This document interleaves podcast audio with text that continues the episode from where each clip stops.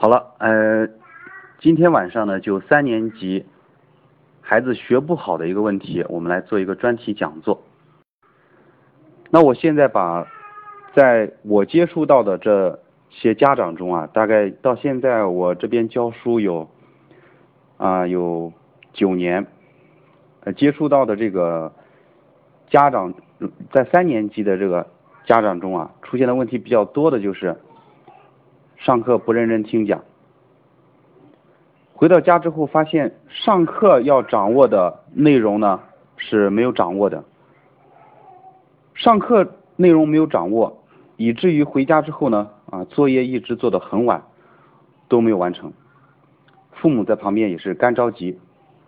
呃，首先我要说一点哈，咱们这个父母和孩子的认知是不一样的。咱们成人在孩子的这个年龄，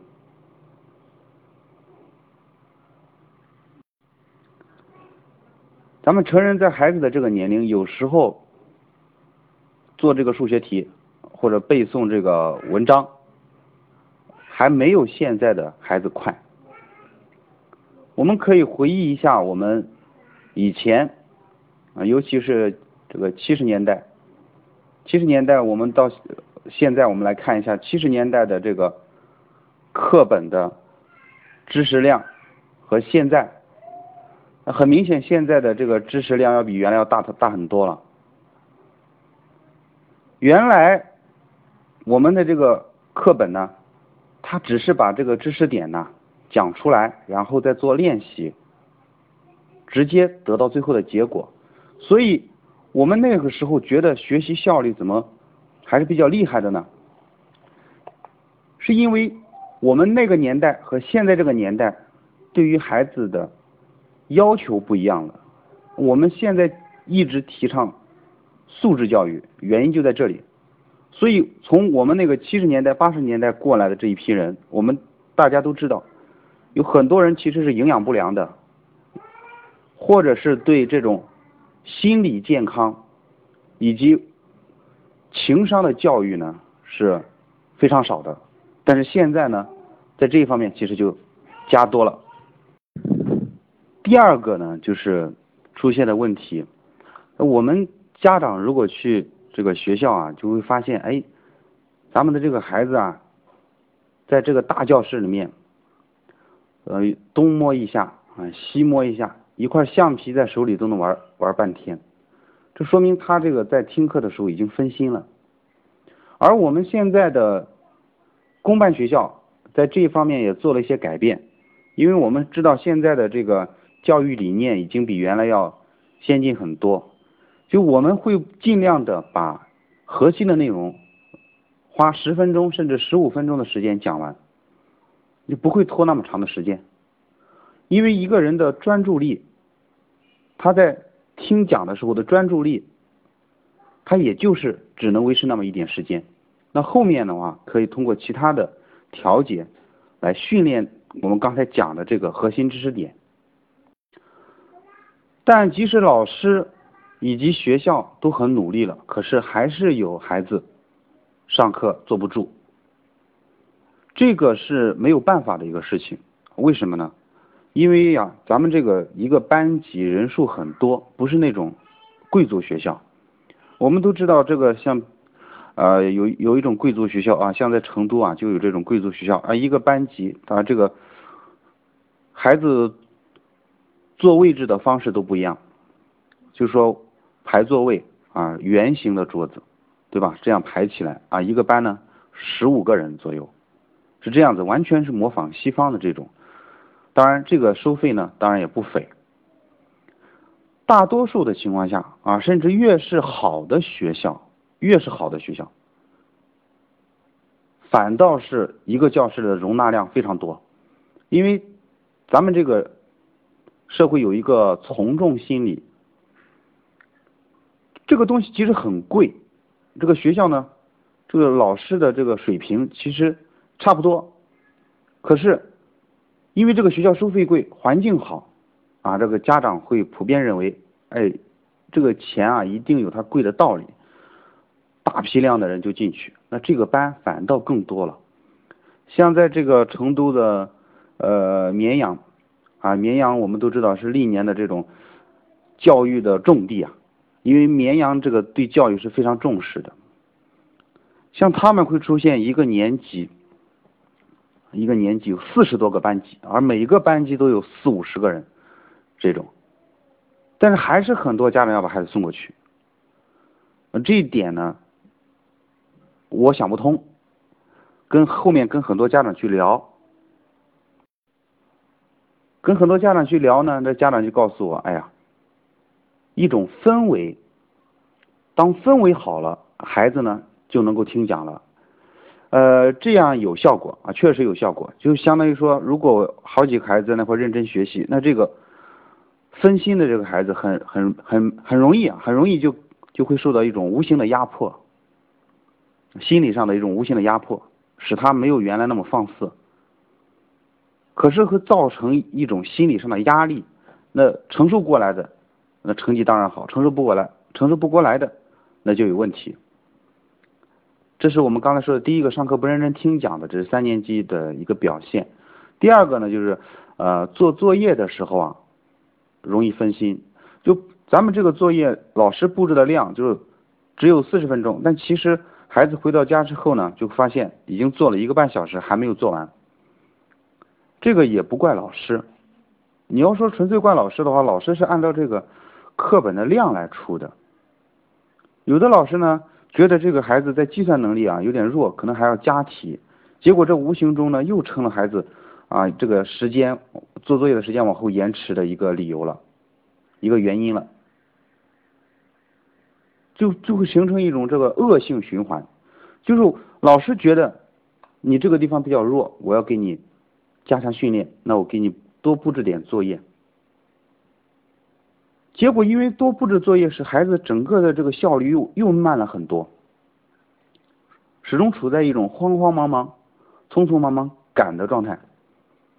在赶的状态之中，我们都知道一个人的专注力是不可能持续那么长时间的，所以呢，到最后又会造成，虽然作业很多，我赶着，但是我还是要分心。然后我根本就不知道我今天到底这些作业做了什么，这是第二点，就是做作业容易分心的。第三个呢，就是考试粗心大意，就最简单的算术题，三加五啊，四加七啊，他就能给你写成九，啊，四加七就能写成九。我不止一次的看到我班上的有一些同学。在加法上出问题，你说这个加法上出问题是不是孩子这个呃本来会然后粗心？那这个不能怪孩子啊，不是这样子的。粗心本来就是一种学习能力不足的表现。我以前在以前的讲座中啊也提到过，就没有这种其实。这个试卷要是答的不好，或者这个计算题要是要是出现了错误，就没有粗心这种说法，就是他的学习能力不足。好，那这三个问题我讲了，那很多家长就就觉得，你现在把这三大问题讲完之后，那怎么处理这个问题？怎么能够让他不分心？那我现在啊说一个说一些方法。说一些方法呢后，能能让他慢慢的养成一种很专心的习惯。像我前面在说一些乒乓球啊，左手夹花生啊，还有这种正着啊，就是一三五七九这样数数这个数字，要么就是这个呃倒着数数字啊，十一九七五三一这样倒着数，像这些就适适合三年级以下的孩子。那到三年级以上，那么我们就有一种方法，那这种方法就是配合我们的这个记忆力啊，就是我上次呃也是在一个短视频里面提到过，就是分组啊，分组来记东西，就这个将这个东西分组，而不要给他一大篇，要遵循一个原则，这个原则呢，第一个就是三七原则。啊，我们 三七，这个以前有个牙膏叫三七啊。要遵循这个三七原则。这个三七原则，呃，我可能到后面我会专门写一篇这样子的东西，因为这个三七原则，到现在没有人能够，呃，咱们国内还没有提出来这个这个方法的。啊这个是根据啊，我根据这个多年的教学经验啊，以及根据国外的一些理论啊，我提出了这样一个原则，叫三七原则。什么叫三七原则呢？其实，第一个七指的就是我的分组和我的记忆单元不超过七个。就我今天要做这个，我要背单词，啊，或者是我要背这个什么东西，那我原则上我是不超过七个的，就是以组为单位，不超过七个。超过七个之后，我继续进行分组，然后我让这个分的这个大组不超过七大组，这就叫。三七原则的第一个七就是分组，第二个期呢叫回忆。那第二个期的这个回忆指的是以七天为一个大周期来进行回忆。我们当下记的一些东西，马上就会忘掉的，这太正常了，这是一种非常正常的现象啊。就是我刚刚看过的，我这转过身来我就忘掉了。这是一种正常现象，大家一定要把这一点要明确。我转过头来，我回忆了昨天的东西，七天之后我就要回忆我我举个例子，周一我背的一篇东西，那么我在周一早晨背的，我的当下的回忆呢就在。周一的晚上我就要回忆它，我不是让各位家长在家里挂一个小黑板吗？啊，或者一个小白板写这个唐诗嘛？啊，一般来说我们说，如果是早上背，那我们晚上呢马上就进行复述；如果是晚上完成的，那么第二天早上马上就进行复述，并且完成新的任务。这时候一定要记住，我们这是周一完成的。我们就要在周末的晚上或者下周一的早上进行回忆，这就是第二个七的意思，就是七天之后进行一次回忆，这个是非常重要的，啊，一定要把这一整啊这个记住啊，这样子你这个记东西才会特别的牢。如果只是往前一直在学，你不或许去回忆这个东西的话，你记再多也没有用的，除非从量上来。我记我记一千个，我最后剩了十个，从量上来弥补。最后的一个七，最后的一个七指的是我可以超前比老师完成七节课内容，超前完成七节课内容，都是在这个范围之内的。就我预计到老师七天之内要讲一个内容。那么我可以完成到老师七天之后的第八天，也就是说，我们最后的三七原则的最后一个七，指的是学习的内容可以完成一个七的跨度，这个是刚好合适的，因为刚好一周时间啊，除了周六周日，那刚好就五天时间。那我们在周六周日有时候要上辅导班，那刚好就能够把那个任务完成了，所以这一点也很重要。有时候，当他很迷惑在乘法上的时候，有时候孩子把除法看了，反过来就会有益于他的这个乘法。他本来对这个呃应用题啊某些地方不懂，那可能到后面，当他看了这个，呃，我们举个例子吧，啊，因为还是用这个咱们教学中的这种例子来举例。他对这个工程问题不理解，啊，进水管出水管的问题，那可能学到后面的一个工程量的时候，啊，完成完成几个零件啊，或者是其他的类型的题目的时候，哎，再反过头来看，他会觉得，哎，好像这道题我已经有点眉目了，这就是一种感觉，那这种感觉也很重要，这种感觉往往发生在我们。把一整本书读完，我们回过头来再看前面几章的时候，就会出现一种哎，就会出现一种，哎，我以前读这个怎么觉得特别困难？当我把这整本书学完之后，我我过来我发现，哦，好容易了，有这种感觉。其实这个就是与咱们编排教材的整体的系统性有关系的。就我们这个咱们这个国家啊，呃，专门专门编写教材的这一批专家，那么他们编写教材的时候，肯定首先是从整体上来编的。我先列出整体的大纲。我这个整体的大纲是有连续性的。我这个连续性的话，我在每一个章节上面，我要让孩子懂得什么东西，然后到下一个章节。那我们知道，有的孩子在这个章节出了出了一点问题，他要跳到下一个章节的时候，在他们老师还没有讲到的时候，他自己已经学到下一个章节了，然后再配合他们老师现在讲的这个，呃，这个效果就会好一些。呃，这个举一个例子。我们以前在说这个鸡兔同笼问题的时候，啊，鸡兔同笼问题，我们都知道鸡兔同笼问题还是对于孩子来说是有一些复杂的。那我当时说了一种叫举起手来，就是让所有啊，这个比如说兔子，让它举起手来，它就变成鸡了，用的这样一种方法。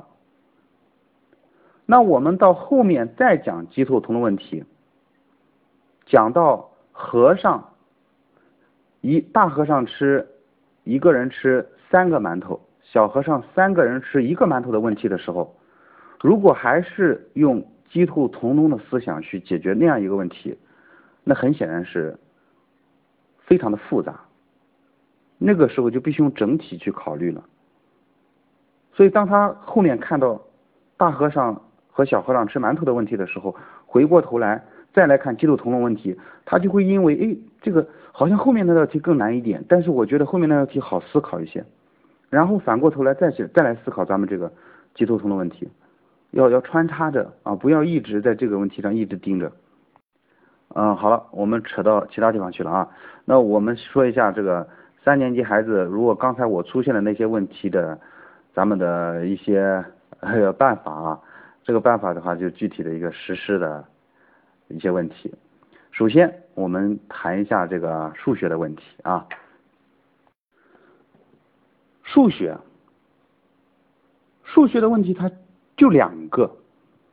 一个呢是逻辑，一个是计算。逻辑问题就非常简单了，你会了你就会了，不会你就不会。但是逻辑问题有一个特点，就是你虽然是会了就会，不会就不会。但是你学了就会了，因此呢，这这类题目，我们一定要让孩子明白，你你到底会不会？要问清楚你会不会。如果你会，我们再做其他的题目。那我们怎么来判断孩子对这类题目掌握没有呢？这就需要我们家长啊比较要比较理智，也要比较聪明一些。就我们在观察孩子在写这个问题的时候，我们看他是不是有这种凑数的习惯啊，凑数字、凑数字，或者是呢，看到应用题中的数字的时候，他采用一种很原始的，就是我会主动的对这些数字进行加减乘除，然后得到一个差不多的结果，那有时候就会对。到这个时候，说明孩子还是没有掌握这个题目，尤其是应用题。那我们就要拿出相同的题去训练他，因为对于他来说，他还完全没有入门，他感到很迷惑。所以我们要做的就是让他找到这个题的关键点在哪里。那找这个题的方法，关键点方法是什么呢？课本上的例题。还有，还有我们练习册上面的例题，我们可以买有那种例题非常多的练习册，然后让孩子呢看着这个练习题，看着，然后问他你是怎么想的？这个题怎么怎么样？一定要让他用嘴巴去说。不用嘴巴说出来是没有用的，要让他用嘴巴说出来。这个时候就不要用去用笔去算，先让他用嘴巴说这道题你准备怎么做，而不是拿起笔去做。是准备怎么做。说，我我准备画一条线段，那就说明他准备用画线段的方法来来做这道题。这时候你就要看他，那你准备怎么画线段呀？你这个，因为我们都知道画线段肯定要有一个开始的标准量，那你准备从哪个标准量开始啊？那理由是什么呢？我们要问清楚，只有问清楚了，他告诉你了，那就说明他在思考，他能够对这个题进行分析了。如果他就说我我凭感觉，或者我觉得就是那样子，这个时候还是不清楚，说明他心中还有迷惑的地方。我们要问清楚，让他去表述出来。表述出来之后，接着让孩子去看这个答案。说：“哎呀，你怎么让孩子去看答案？因为第一印象非常重要。我就准备用四到五道例题啊，四道到五道例题，我们来测试他。他把第一道例题看完之后。”他说：“哎呀，原来是这样做的。好，我们把第二道例题的答案遮住，然后问他：那你下面这个题你准备怎么做？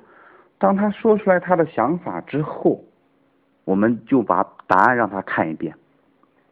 然后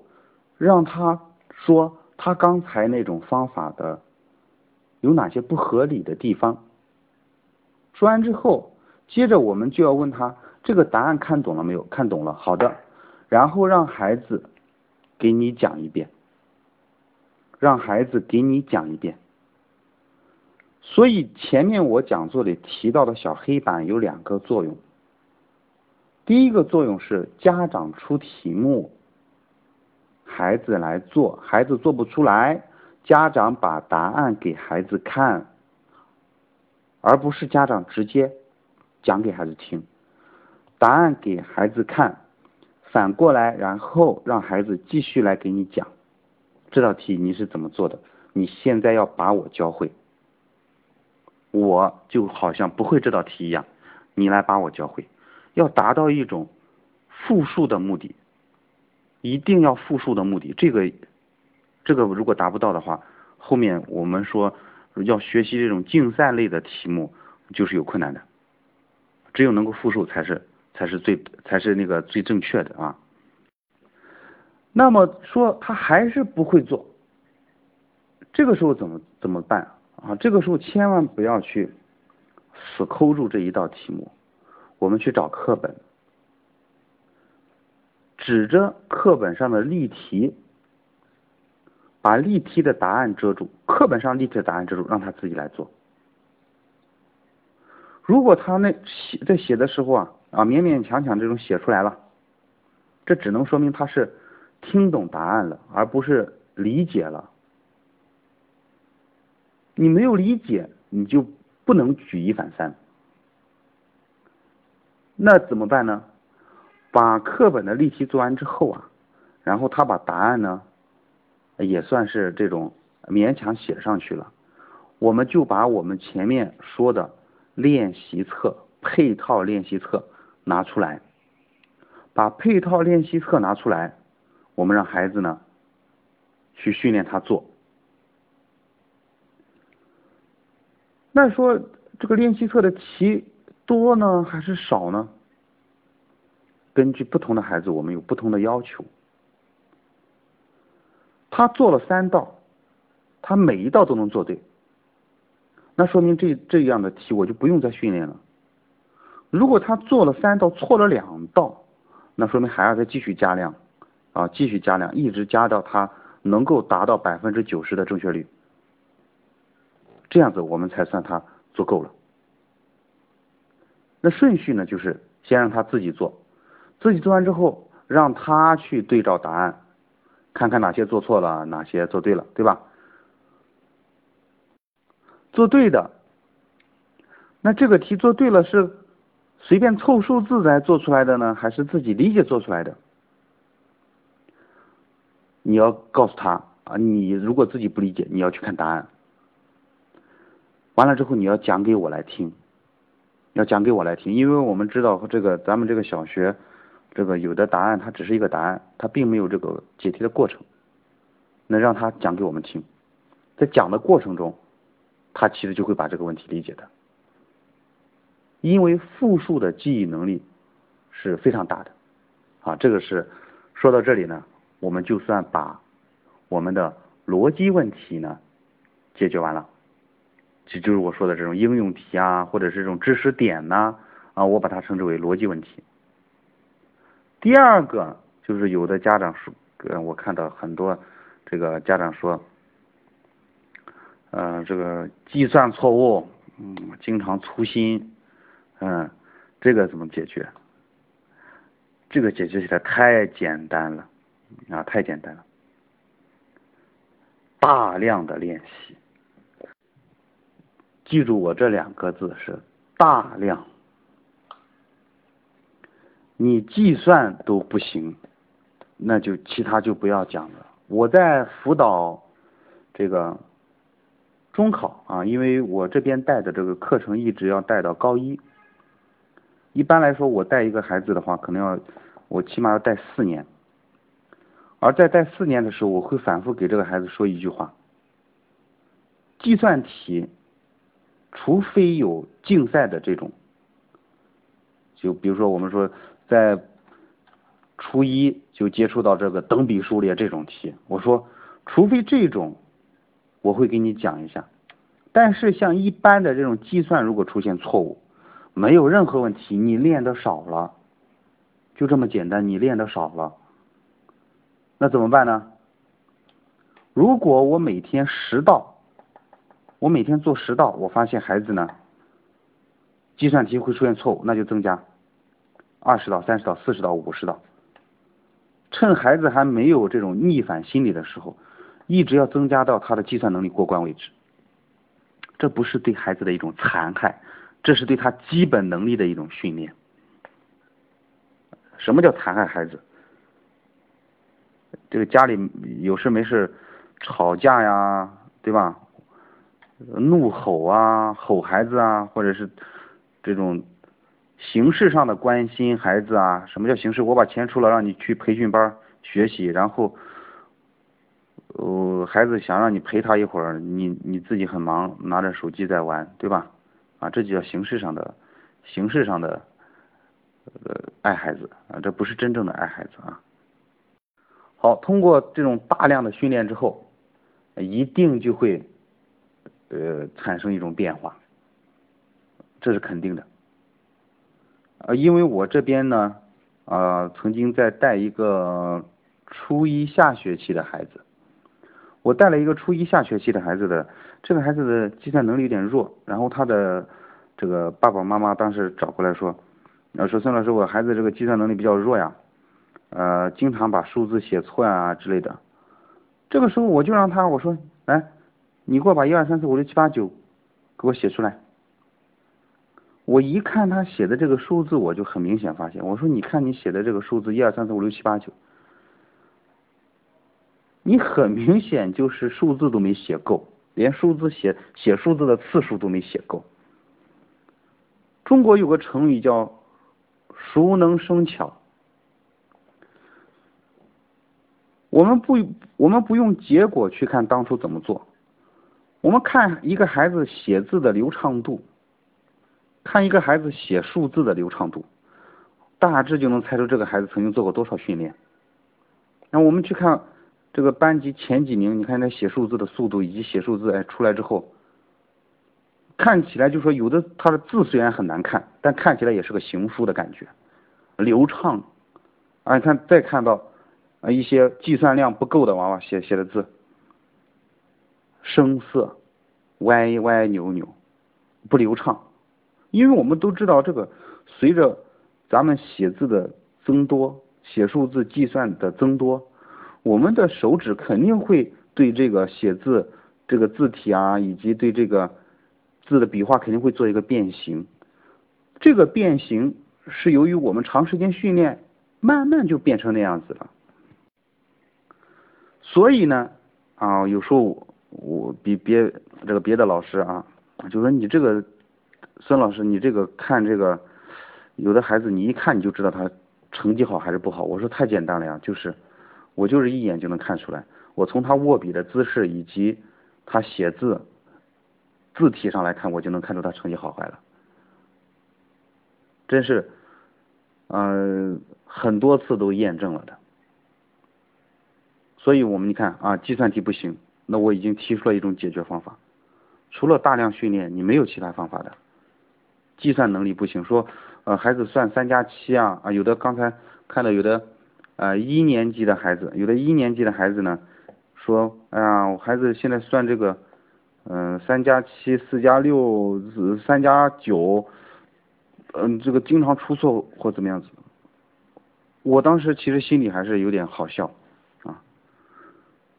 三加九四加六，如果你觉得他会算错，那就大量练习啊。练习到他不会出错为止啊！乘法口诀表没有背过，那就天天背啊！这个是没有没有捷径可走的，我想方设法的背，各种花样的去背。这个父母要想办法想出各种各样的题目来考他。过年了，我要让他去买东西，对吧？我要让他买东西，我要去让他主动去去学会计算。这就是一种训练方法，而不是我说单纯的我我我大量我说的大量练习就是大量做题啊，这个是大量做题也是一个条件，你还要怎么样？你还要不断的通过其他方式去刺激他，多就是意思就是多方位的，我要刺激你，我要让你大量的练习。这是我们把这个三年级的数学啊，我就讲完了。逻辑和计算，计算能力很，计算的这个要提高，方法非常简单，就练。逻辑能力要提高，就是我刚才说的这个这两个字复数，复数，一定要记得是复数。让孩子做题，让孩子看答案，让孩子把这道题给我讲出来，就这么简单。啊，我们父母呢，此时要要变成一个什么都不懂的，你现在给我讲，还能把他的这个口头表达能力还能训练一下。你说，哎，这个训练。口头表达能力训练，这个一个能说会道的，一个能说会道的孩子，长大之后，我们说了，他在社会上生存要省多少力呀？一个木讷、羞涩，像这样子的孩子，即使成绩很好，那长大之后，我们会发现。那可能会吃亏啊，这个吃亏的就是因为你口头表达能力不好，你无法正常的表达出自己的这种情感以及自己的这种需求，那谁会理你呢？所以你看，我一直强调，其实，在好像第我在第做第三次还是做第二次讲座的时候都说了，复述的能力是非常非常重要的，它远远胜于你。自己独个记忆，或者自己独个训练，所以逻辑和计算的两两大难点啊，我就给各位家长啊说完了。那既然谈到了咱们这个，谈到了咱们这个叫三年级学不好嘛，那不单单包括数学，还包括英语和语文。那我昨天和前天啊，主要跟我们的英语老师和语文老师呢沟通了一下，那由我呢代替他们来把这个讲了。要提高英语，这这个地方我就推荐一本教材啊，推荐一本教材。这本教材呢，呃，就是典范英语，名字叫做典范英语。我我待会儿把这个这个在网上都可以买得到，啊，自己去买。典范英语，我把这个打出来啊，我把这个用字打出来。从我接触到的这个上典范英语的这个孩子呢来看的话，这个典范英语的趣味性足够，都是绘本形式的啊，里面有很多的故事，单词呢也比较简单有意思。能够很快的将孩子带入这个场景，所以这个时候就不要跟我谈什么语法呀，等等这些，不要去考虑那些问题，让他去练习，让他去说话，让他去潜移潜移默化的做一些类比，记一些故事，让他觉得英语很有意思，这个就算我们成功了啊！不要再提，嗯，she 后面跟什么，，i 后面跟什么，系动词是什么。这个就是，我们就走了歪路了。那英语，嗯，跟着我们就近啊找一所这个培训学校，就近找一所培训学校，让孩子呢找一个这个培训学校，要要先要去看一下，看一下这个上课呀，看一下上课的要求是什么，是不是让孩子非常。非常枯燥的啊，学很多东西，有没有量化的要求？我们要明确的给这个老师说，明确的给这个老师说一个问题，就是说，我不要孩子学的太辛苦，你就你就把你们的这种英语的这种乐趣拿出来，惯语音，反复的呢去说就可以了啊，前期不要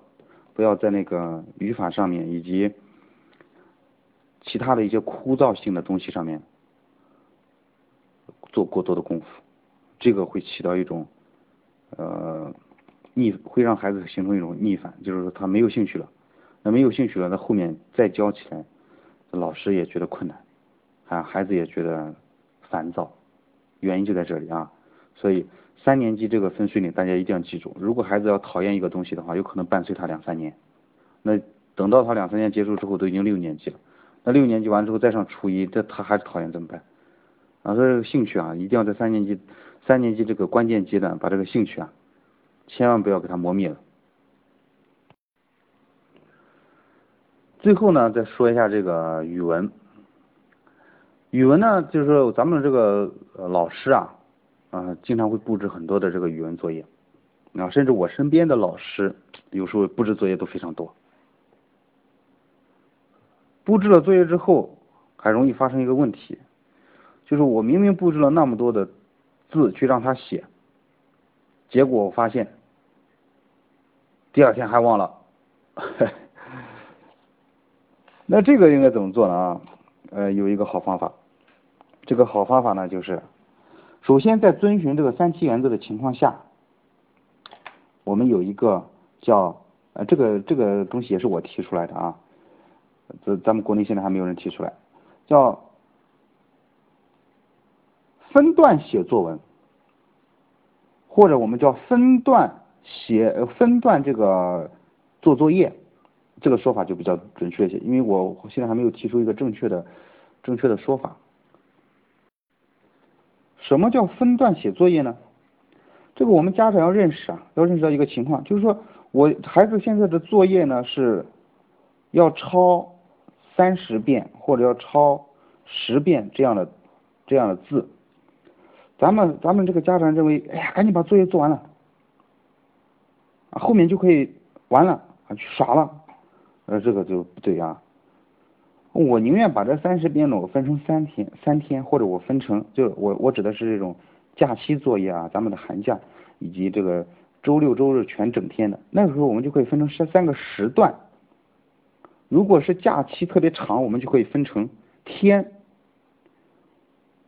相同类的每天做它的一半，或者是做它的，比如说我们把这个把这个字，我们要抄十遍，那我们今天把所有的要抄的字，我们全部抄五遍，到下午的时候，我再补后面的五遍，即使孩子当下要补，你也要告诉他，哎，那你下次再补吧。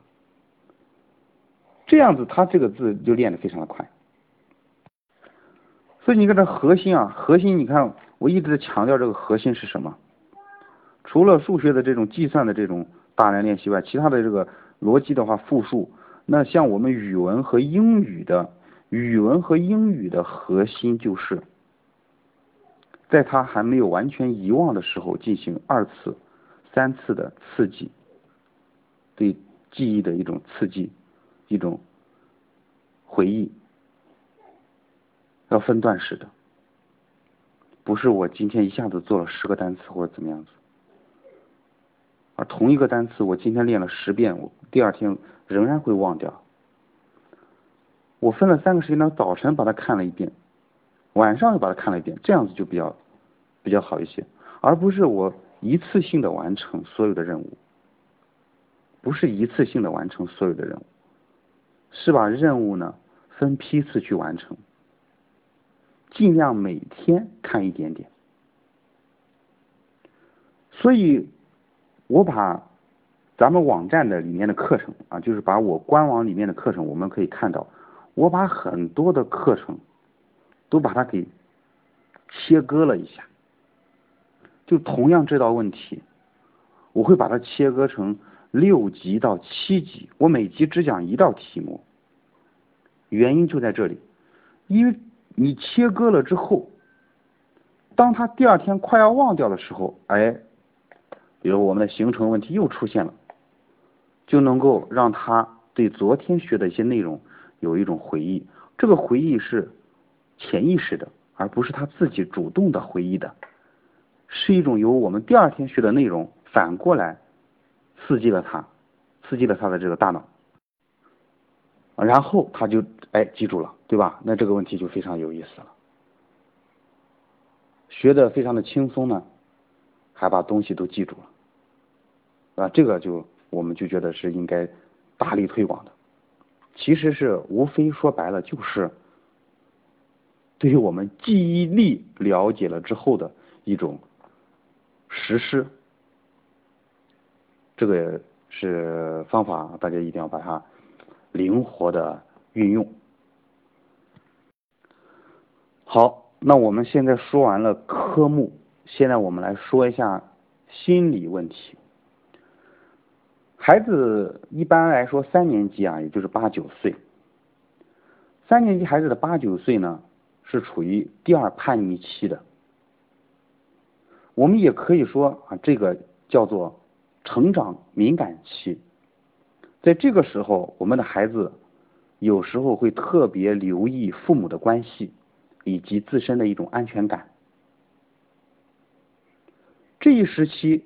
他获得。他获得外界给他的一种信息的时候，他的处理方式会影响到他后面，等到他这种比如说到青春期的时候，啊，生理和心理发生巨大变化的时候，也会有影响。那这个时候他需要一种激励，也就是说，我们说三年级、四年级这两个年级的孩子，可以用一种激励的方法了，而这种激励的方法。就是我们游戏打游戏的时候，一个有有一种升级打怪的感觉。那我说这个，其实很多家长可能都会心里就会觉得，哎，这个还还是比较有意思啊。游戏啊，升级打怪。为什么在这个时间？为什么我要说到这个游戏的这个地方呢？三年级我们会发现，他有时候对游戏的痴迷程度已经达到了。我只要有两分钟，我就可以拿起平板或者拿起手机来玩一个游戏。为什么？因为游戏它会有一个及时反馈，这种及时反馈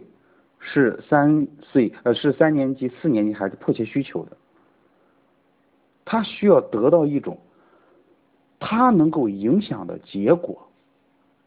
而且这种结果呢是很快就反映出来的。所以呢，我们家长，我上次提到的那个百日计划表，不知道有的家长买没有？我们可以以百日计划表，把百日计划表做得更细化一些，完成五个小任务，就会得到一个金币，而这个金币我会给你贴在上面，贴在这个纸上面。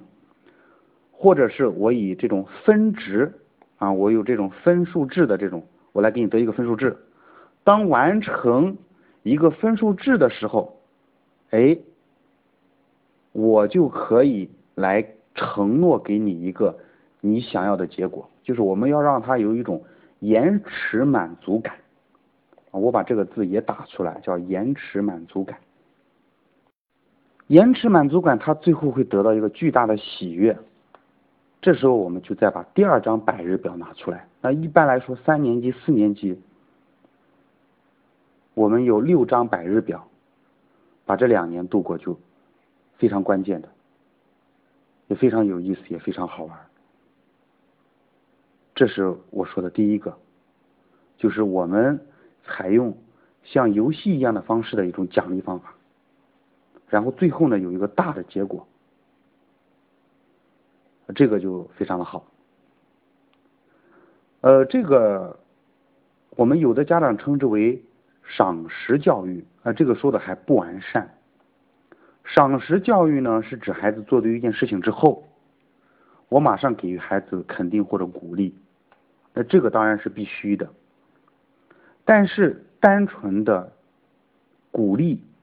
没有一个延续性的一种鼓励，也不。也不能满足孩子这个时候的心理，我们必须有一种当下鼓励，还必须我有我说的这一种，有一种延迟满足感的鼓励，就我累计完成任务之后，我所能得到的一种喜悦。这个地方那不是我给大家来说，呃，咱们具体要做什么，而是要靠各位这个家长呢，呃，根据咱们这个家庭的这种。环环境啊和条件呢，自己来想一些合适的方式。好，最后一个就是说，哎，那我现在我我们孩子现在成绩不好，呃，我按照你说的方法啊，采用这种呃延迟满足感的赏识，还有百日计划表以及数学的计算题的大量的训练，还有复述，结果还是不理想呢。这个就要看咱们家长的这个维持的天数有多多久了。一般来说，三个月，三个月到四个月。如果你大量的计算练习，三个月到四个月就会起效果。嗯，这个绝对不能少啊！这是我最后想要说的最后一点。呃，如果计算有问题，我看到很多人就问我计算有问题怎么办？计算有问题就练呐，对吧？啊，这个是没有任何窍门的，没有任何窍门。所以在嗯前天还有大前天啊，咱们咱们这个大掌柜的奥数课堂里，有的家长就把一些奥数题拿过来啊，这个奥数题说这个题怎么做啊，或怎么样子。有些题我是不愿意解答的，有些题我宁愿让孩子慢慢去错，因为你要让他自己给你讲出来。如果我讲出来之后，他能够把我讲的复述出来，然后再给他出一道相同的呃相类型的题目，他还能够根据他的理解正确的把它解出来的话，那这就成功了。比如说这种数字谜啊，很多家长问的这种数字谜，数字谜虽然是有规律和技巧的，但是我宁愿让孩子先去把错误的给我尝试完了，就非常有意思，他也觉得。最后的一种成功的喜悦，而不是现在一有难题就说哎呀那个我们去问一下大掌柜啊，我不想成为孩子们一个什么拐杖，如果成为孩子们一个拐杖，就会妨碍他们正常的走路。那我会成为一个，当这个题目他确实没有办法说哎呀我我怎么办我怎么办我这个题我一点思路都没有的时候，哎大掌柜我听了他的课以后，哎呀给我点了一下。所以大家你看我的讲的题目都是不讲难题，而讲中等的这种题目，比如奥奥数题，我只讲中等题目。为什么不讲难题呢？既讲难题，对于这个孩子来说的话，如果我觉得这个奥数没有一点意思，那如果我觉得这奥数没有一点意思，那我我后面还怎么学奥数？所以肯定是先简单，慢慢再难。同样类型的乘法原理、抽题原理，到了六年级还会有，三年级、四年级周期问题啊等等，到五六年级还会有，只不过由原来的，比如说加减变乘除啊，或者是变成分数啦这种形式出现，那他一看到头就大了。我们不妨给他一些简单的，让他做着做着做着，而且有的家长就说：“哎呀，孩子现在主动问我要题了。”那就很好啊，说明他做这种题已经有这种信心了，有胜利感了，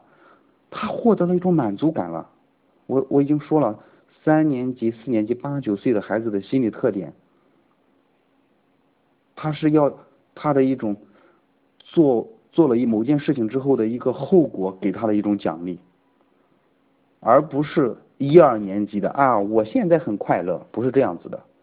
三四年级是我做了某件事情之后产生了这样的结果，哎呀，我很快乐，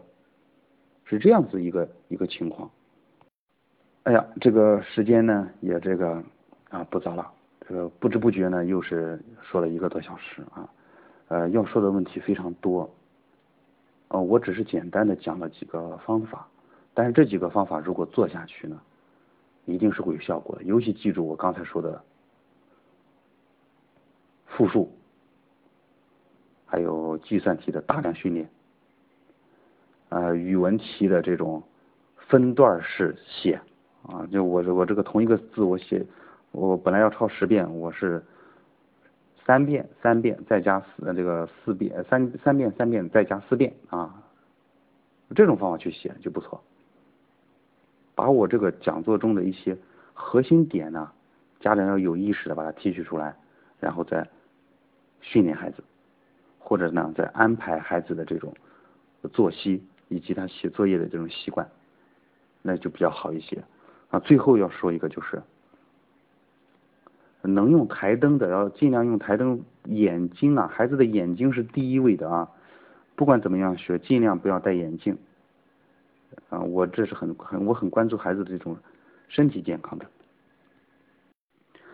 啊。最后呢，就是说，如果觉得这个。咱们这个讲座啊，对你有帮助，那可以呢，将我们这个直播间呢啊，将这个讲座呢转发出去，让更多的人看到。那我是想让大家呢啊，掌握一种正确的教育方式。孩子在这个阶段出现的问题呢，是正常的、合理的。呃，我们要对待孩子就如刚出生时那样子，他健康，咱们就很快乐啊，有这样一种心态，不要跟其他孩子去比啊，不要相比较。要有一颗平常心，有恒心啊，坚持坚持正确的教育方式，正确认识孩子这个年龄段出现的问题，身身体上、心理上的。那我们今天就到这里啊，希望大家呢能够转发一下。好的，我们周三有一个关于这个小学生性侵害防范的一个讲座。我也希望大家到时候关注，这个讲座我每年都会讲一次，在我的线下的课程中，我还会讲，这个问题非常重要，啊，到时候我讲完之后，可能大家就理解我为什么要这么讲了啊，没有这种真实的案例发生在身边，我是不会谈这个问题的。那好的，那我们今天呢就到此为止啊。